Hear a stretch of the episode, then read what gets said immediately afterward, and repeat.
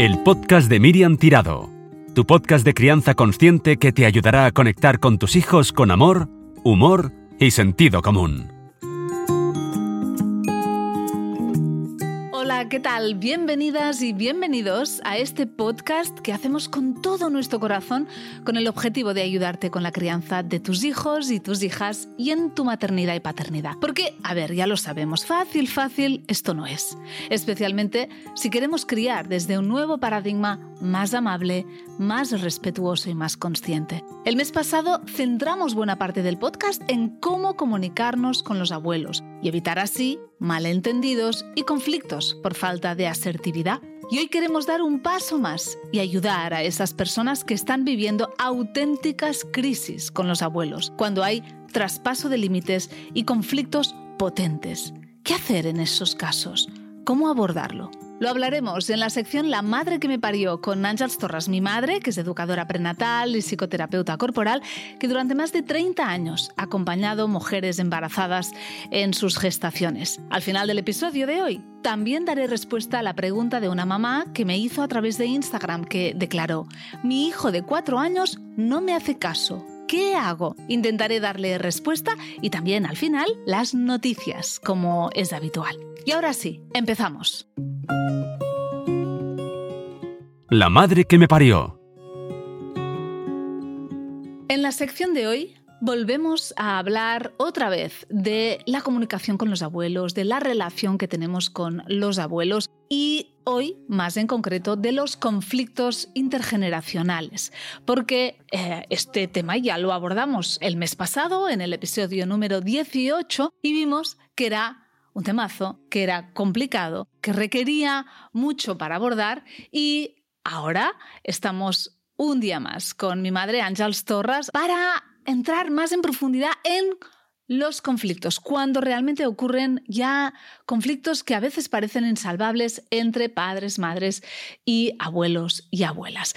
En la consulta no han sido pocos los padres que han acudido a mí con conflictos importantes con los abuelos. No hablo de roces, no hablo de malentendidos, hablo de ya conflictos, como digo, importantes. El más habitual, el traspaso de límites y la invasión de espacios cuando llega un nieto con el que sienten que tienen todo el derecho. ¿Qué le dirías a estas parejas que ahora están inmersos en este conflicto? Bueno, como bien decías, es un tema, es muy despierta muchas susceptibilidades, es muy sensible.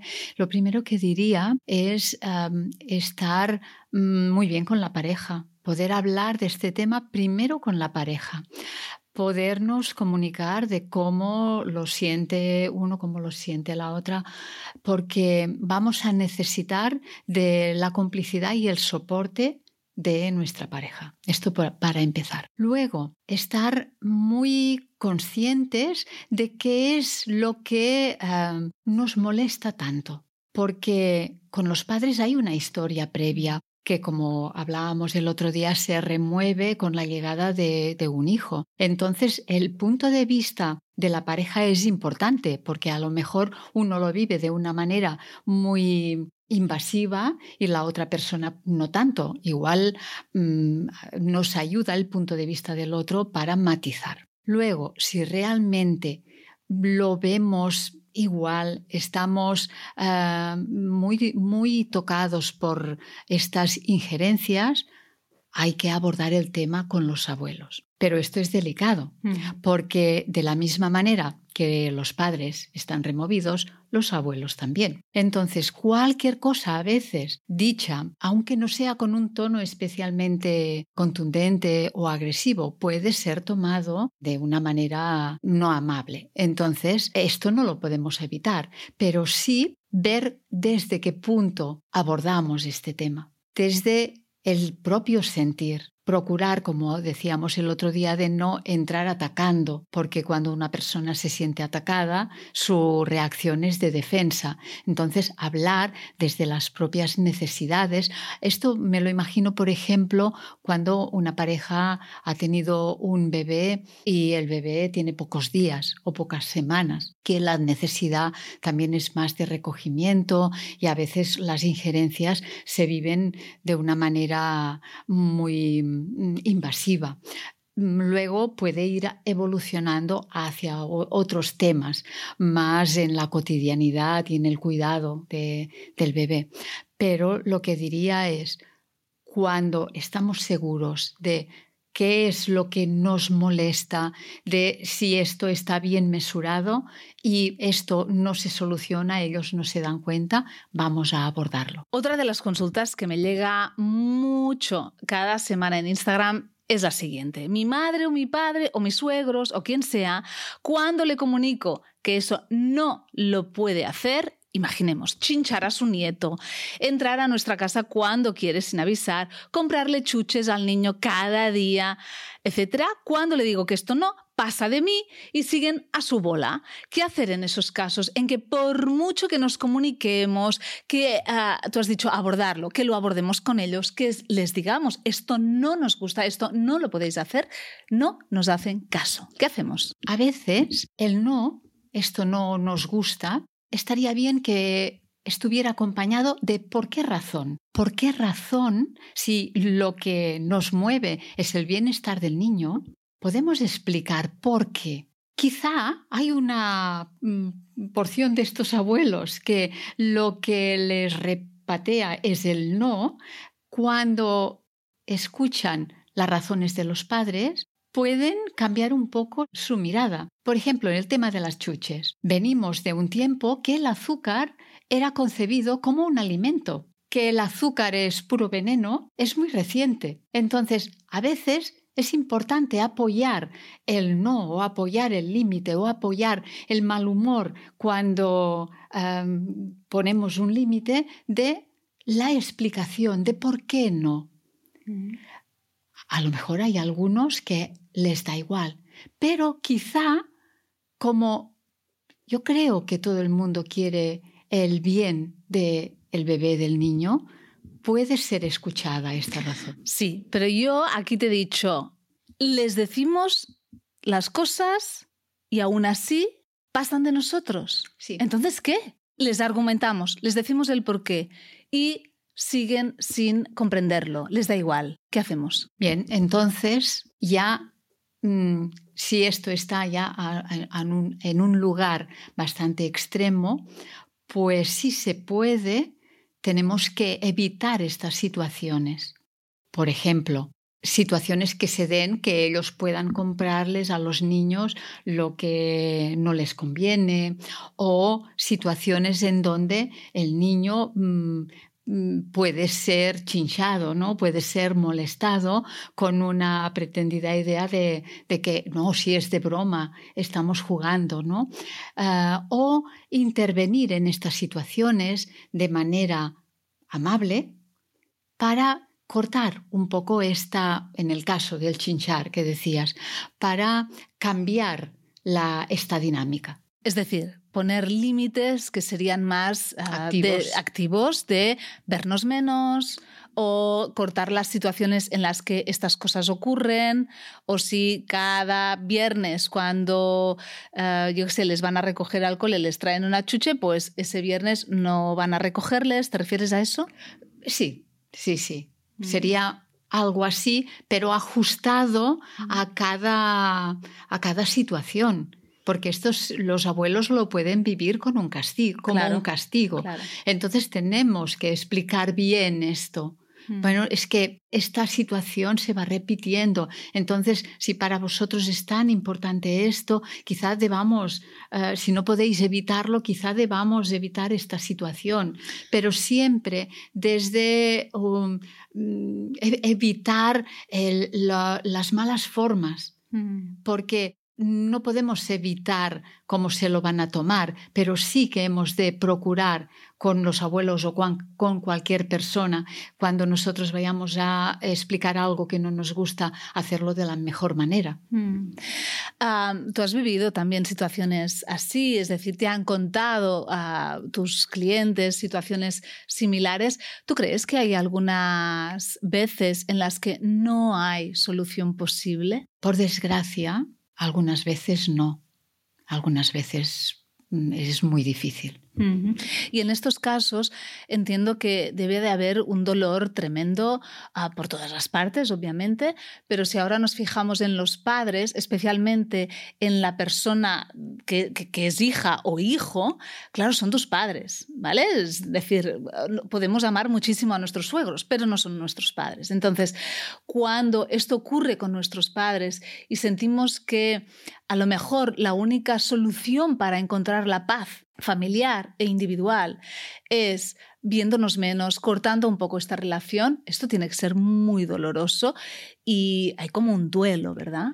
Esto es muy doloroso y antes de llegar aquí tenemos que plantearnos muchas cosas. Cuando son casos tan extremos, no suele venir de nuevo esto, porque de golpe y porrazo no se tiene este tipo de conducta si antes no, no se había tenido ya esta conducta en, en la, en la propia infancia, en la adolescencia. Eh, si hay una falta de respeto tan grande, esta falta de respeto no es nueva. Cuando Mm, están los dos abuelos, la abuela, el abuelo, normalmente hay uno más accesible. Antes de romper relaciones, hay que buscar la manera de, quizá no podemos cambiar la manera de pensar de esta persona, pero quizá la otra parte de la pareja no es tan intransigente y quizá pueda ayudar a modular la actitud de la parte que es más intransigente. Pero a veces ni así. No se puede. No, se puede. Especialmente estoy pensando en relaciones tóxicas, ¿no? Cuando también hay relaciones tóxicas padres e hijos y en estas situaciones, ah, claro, cuando ya hay, ¿no? Eh, pues esa situación en la que a uno le causa continuo daño eh, que viene siempre ya ah, prolongado desde la infancia, ah, hay veces que hay que cortar. Hay que estar muy seguros de esto porque vamos a privarle a unos hijos, a unos niños, a unos nietos del cariño de sus abuelos. Para romper relaciones tenemos que estar muy seguros de que esto daña a los nietos, porque a los hijos, eh, bueno, mm, esto se puede trampear, pero estamos hablando de, de, la relación con los abuelos, que son unas personas que dan seguridad, que dan cuando la relación es buena y si realmente quieren a sus nietos, pues es una gran pérdida esto. Entonces, tiene que ser casos muy extremos, trastornos de personalidad que son peligrosos para, para los nietos. Claro que, a ver, los haylos, pero tampoco son tan numerosos. Hay que agotar todas las eh, las posibilidades. Y luego, el dolor es tan grande que esto requiere para los padres que se tienen que alejar de los abuelos o tienen que poner un, freno a la relación. Esto no puede quedar así en su corazón y hay que buscar en algún rincón algo bueno que ha habido, porque sin lugar a dudas siempre hay algo, quizá no todo, quizá no la mayoría de cosas, pero siempre hay algo que agradecer, hay algún recuerdo, algo en lo que te has sentido cuidado, eh, visto, sostenido, aunque sea poquito, mm. y poderte quedar en contacto con esto, pensar que hay un trastorno que hace que no puedan actuar de otra manera y quedarte mm, descansando en este lugar es muy importante para no quedar muy roto en mm. esta situación. Porque claro, ¿no? Ah, estamos hablando de situaciones obviamente extremas, ah, que hay pocas, pero las hay y, de estos temas no se habla mucho, porque bueno, parece que todo el mundo se tiene que llevar bien y que estas cosas no pasan y, suceden y a las personas que les suceden ah, sufren muchísimo. Y tienen que tener la manera de sanarlo, ¿no? Porque si no, claro, te quedas con esto que toda la vida, hasta que te mueres, con este dolor infinito de haber tenido que cortar relación ah, con alguien, ¿no? Que, que, te marca tanto y que es tan importante en tu vida, ah, sin duda yo creo que quedarnos con esto último que has dicho ah, ayudará a muchas personas a poderlo colocar en un lugar que les pueda ayudar a transitar este dolor. Y evidentemente siempre quedar abiertos a los cambios que puedan ir mm. surgiendo, mm. porque a veces un límite así tan drástico también puede hacer reaccionar a la otra parte. Mm.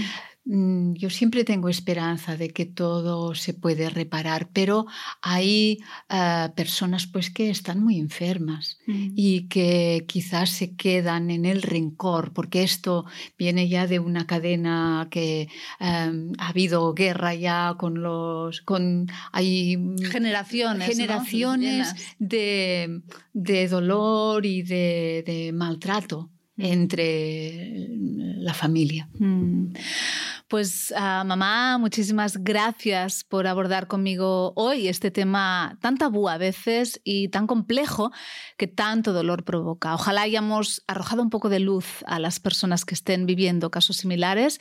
El mes que viene cambiaremos ya de tema, ¿te parece? Me parece muy bien. Yo creo que hemos ah, dado herramientas y hemos abordado este tema desde lo más eh, sutil, ¿no? desde los roces más tontos que habitan en todas las casas hasta los problemas más gordos y yo creo que podemos pasar página y hablar de otras cosas. Pues muy bien.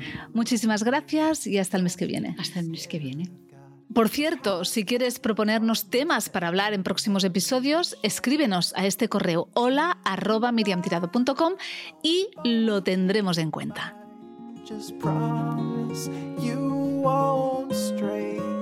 La respuesta.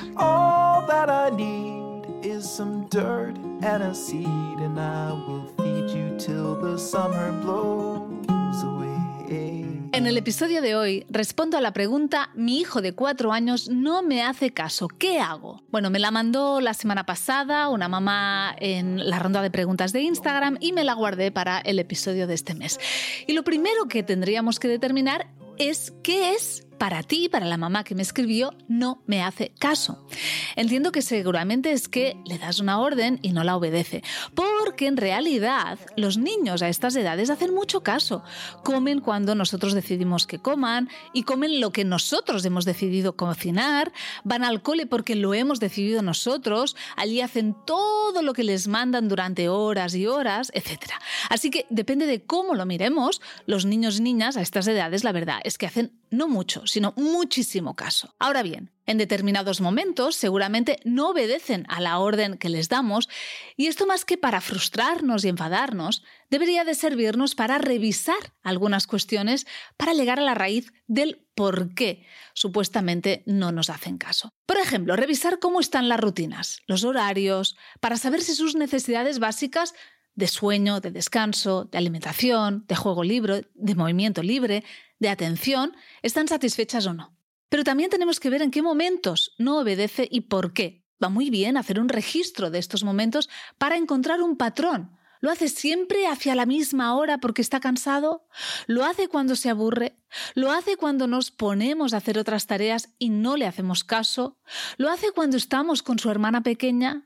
Observar cuándo pasa eso nos ayudará a averiguar qué está pasando dentro de nuestro hijo que le hace actuar así. Otro motivo por el que pueden no obedecer es porque están en plena fase egocéntrica y lo que más odian en esa fase particular cualquier niño y niña son las órdenes.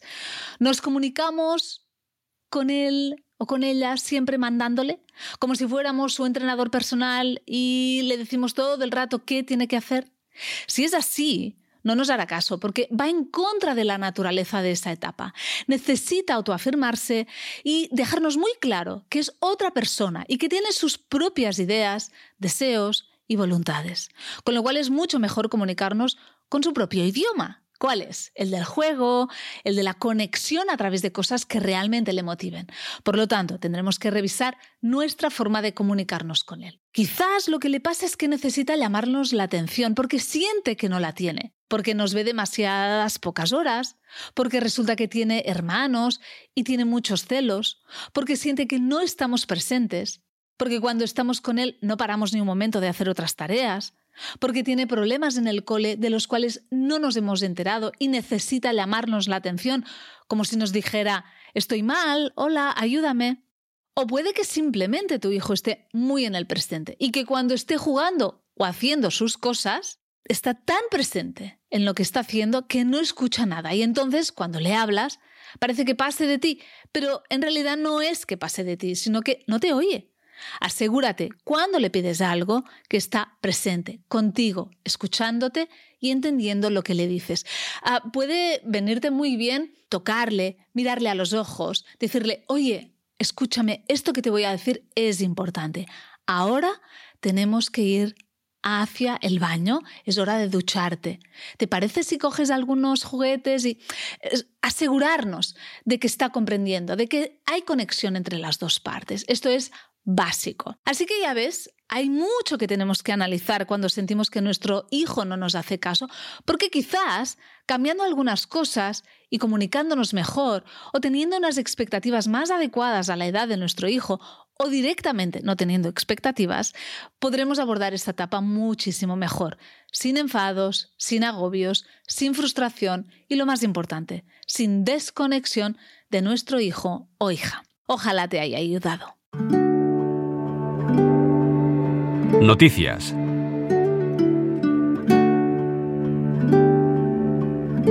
Muchísimas gracias a todas las personas que vinisteis a los actos presenciales de octubre. Este mes de noviembre estaré el día 9 en la Escuela Pía de Balmes de Barcelona dando la conferencia Crianza Consciente de la Teoría a la Práctica. La entrada es gratuita y abierta. Y ya está a la venta el nuevo número de Kai y Emma titulado Uno más en la familia. Este cuento, el tercero de la colección, también lo ha ilustrado Marta Moreno y lo ha editado BD Block. Lo encontrarás en catalán y en castellano en todas las librerías físicas y online y es ideal para todas aquellas personas que estáis esperando un hijo y queréis preparar la llegada al que será mayor o también a las que sentís que hablar de esta etapa, embarazo, parto y primeros meses con un hermano, le puede venir bien a vuestro hijo o hija. No sabéis la cantidad de conversaciones interesantes que pueden surgir y la cantidad de emociones que pueden procesarse a través de este cuento. Échale un vistazo, creo que te gustará. Está lleno de humor y también, como no, de amor. Te animo a seguirme en Instagram, donde cada día intento compartir contenido de valor que te ayude en tu día a día en esto tan maravilloso y a la vez complejo como es la maternidad y la paternidad.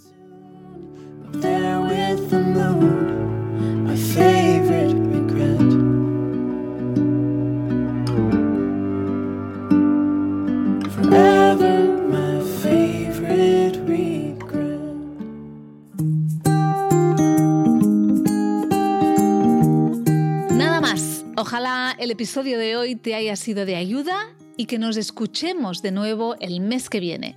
Gracias por estar ahí y hasta pronto. Un abrazo.